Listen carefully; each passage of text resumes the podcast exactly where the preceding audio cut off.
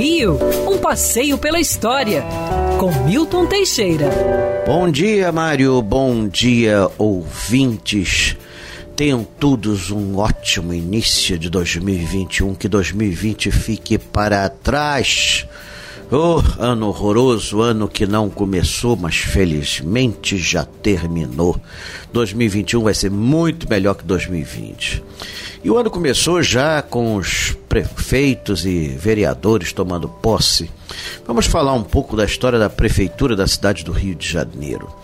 No período colonial não tínhamos prefeito.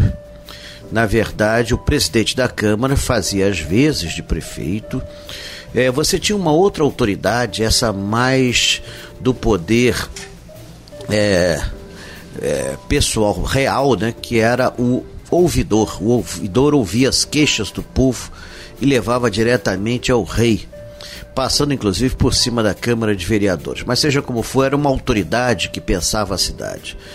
E claro, né, o governador da capitania e depois os vice-reis, às vezes tinham de fazer de prefeito, não raras vezes. Quando a Câmara Municipal não teve dinheiro para fazer é, o chafariz da Praça 15, é, o governo da capitania teve de fazê-lo. E foi assim no período real, imperial e nos primeiros anos da República. O presidente da República, Floriano Vieira Peixoto, vice-presidente em exercício, vendo que a cidade estava abandonada, as moscas imundas, sujas, cheia de mendigos, ladrões, safados, sem vergonha, tudo jogado, tudo abandonado, ainda bem que isso é um passado remoto com mais de 130 anos. Ele pretendeu criar um poder executivo municipal e em 1892 cria a figura do prefeito. O primeiro prefeito só esquentou a cadeira, Alfredo Vieira Barcelos. O prefeito era indicado pelo presidente da República e referendado pelo Senado. Então foi o caso do segundo, que na verdade foi quem efetivamente foi o primeiro prefeito. O segundo foi Cândido Barata Ribeiro. Barata Ribeiro lutou contra os cortiços, destruiu o cortiço Cabeça de Porco, próximo à central do Brasil, onde moravam 4 mil pessoas, atacou diversos outros cortiços ao bem do, da saúde pública, ordenou o, o afastamento das fachadas quando os prédios fossem reconstruídos para que as ruas pudessem no futuro ser alargadas.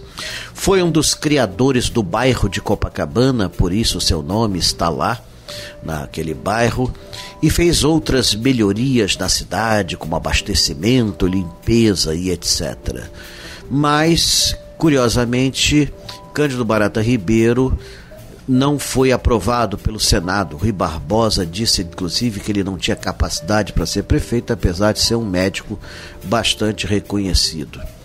Barata Ribeiro, portanto, teve que ceder o caso, a, a, o cargo a Cândido Furquim Werneck, que não fez nada. Na verdade, era isso que o pessoal queria, que não se fizesse nada.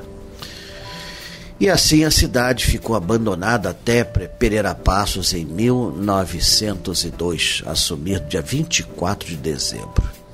Pois bem, portanto vocês têm aí a história do Cândido Barata Ribeiro, nordestino, cearense, que foi injustiçado pelo Senado Federal.